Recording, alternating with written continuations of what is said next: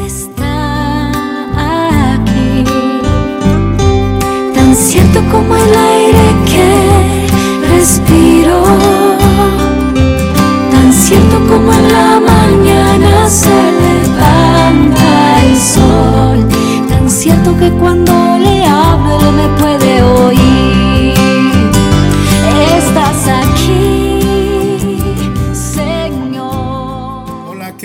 encontrarnos en otra cápsula de paz y bien. Hoy quiero que reflexionemos en un aspecto de nuestro día a día que pues si no lo atendemos nos puede estar llevando a ir generando problemas físicos espirituales.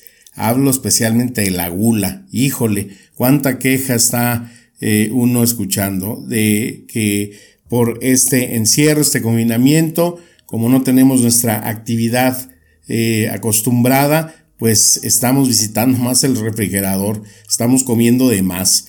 Los memes estallan en las redes sociales en bromas acerca de esto, que ya no nos cierra el pantalón, que qué vamos a hacer el día que esto termine, porque a lo mejor ya vamos a estar tan gordos que no vamos a poder salir por la puerta.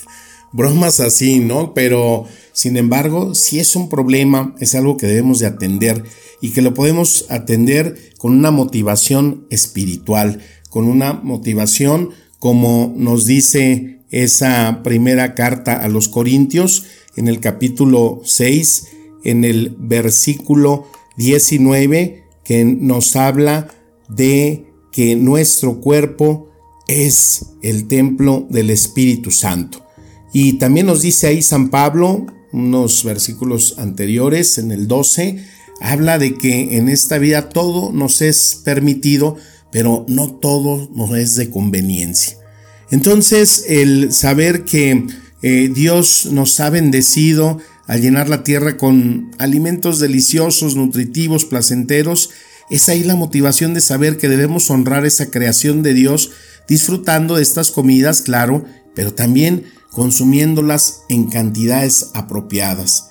Quizás ahora tenemos más tiempo para ver la televisión, una peli y eso pues nos invita a comernos unas palomitas, unas papitas, el refresco y a veces parece que estos alimentos son los principales protagonistas de, esa, de ese espacio, de ese esparcimiento que eh, pues podemos eh, disfrutar en este tiempo. El mismo Jesús, curiosamente, eh, si leemos a San Mateo en el capítulo 11, ahí en el versículo 18, le hacen una crítica a Jesús. Dice, porque llegó Juan que no come ni bebe y ustedes dicen, ha perdido la cabeza. Llegó el Hijo del Hombre que come y bebe y dicen, es un glotón y un borracho, amigo de publicanos y de pecadores. Lo acusan a Jesús de borracho, lo acusan a Jesús de ser un glotón, ni el mismo Señor se escapó.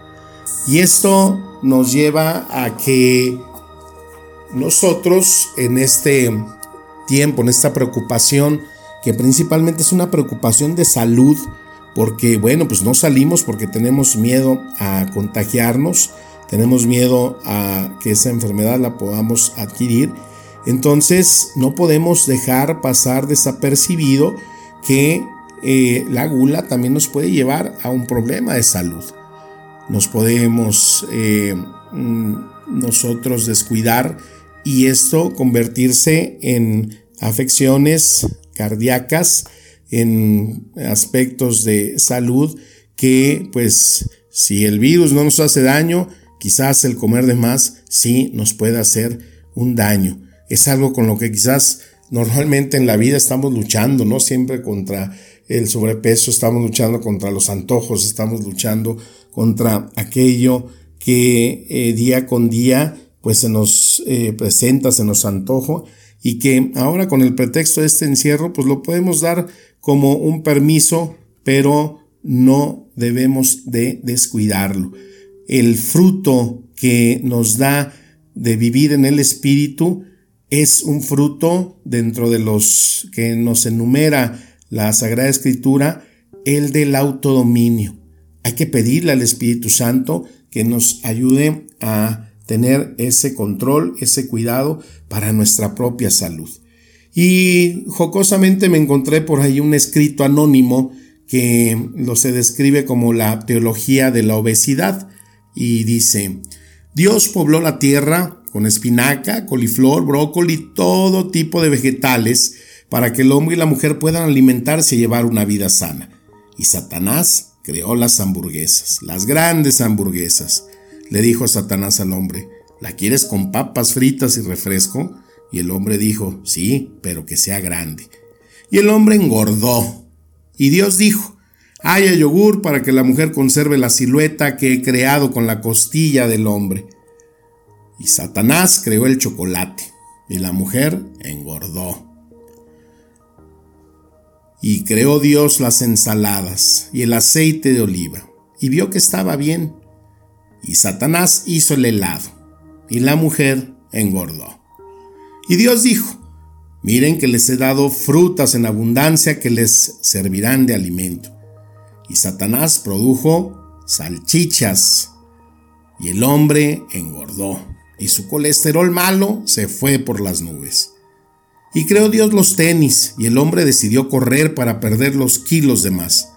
Y Satanás creó la televisión por cable, bueno, y el Netflix, y agregó el control remoto para que el hombre no tuviese que cambiar el canal con el sudor de su frente.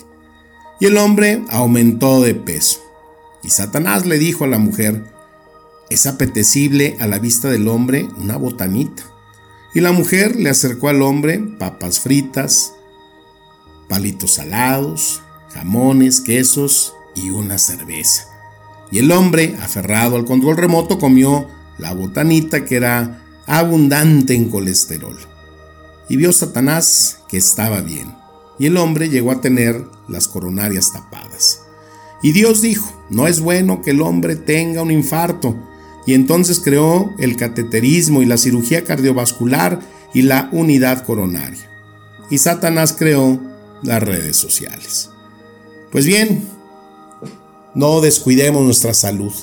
Pidámosle al Espíritu Santo ese fruto que es el autodominio, el autocontrol en nuestra vida para poder verdaderamente cuidar nuestro cuerpo, nuestro espíritu y para que la palabra de Dios nos siga administrando el espíritu y vida.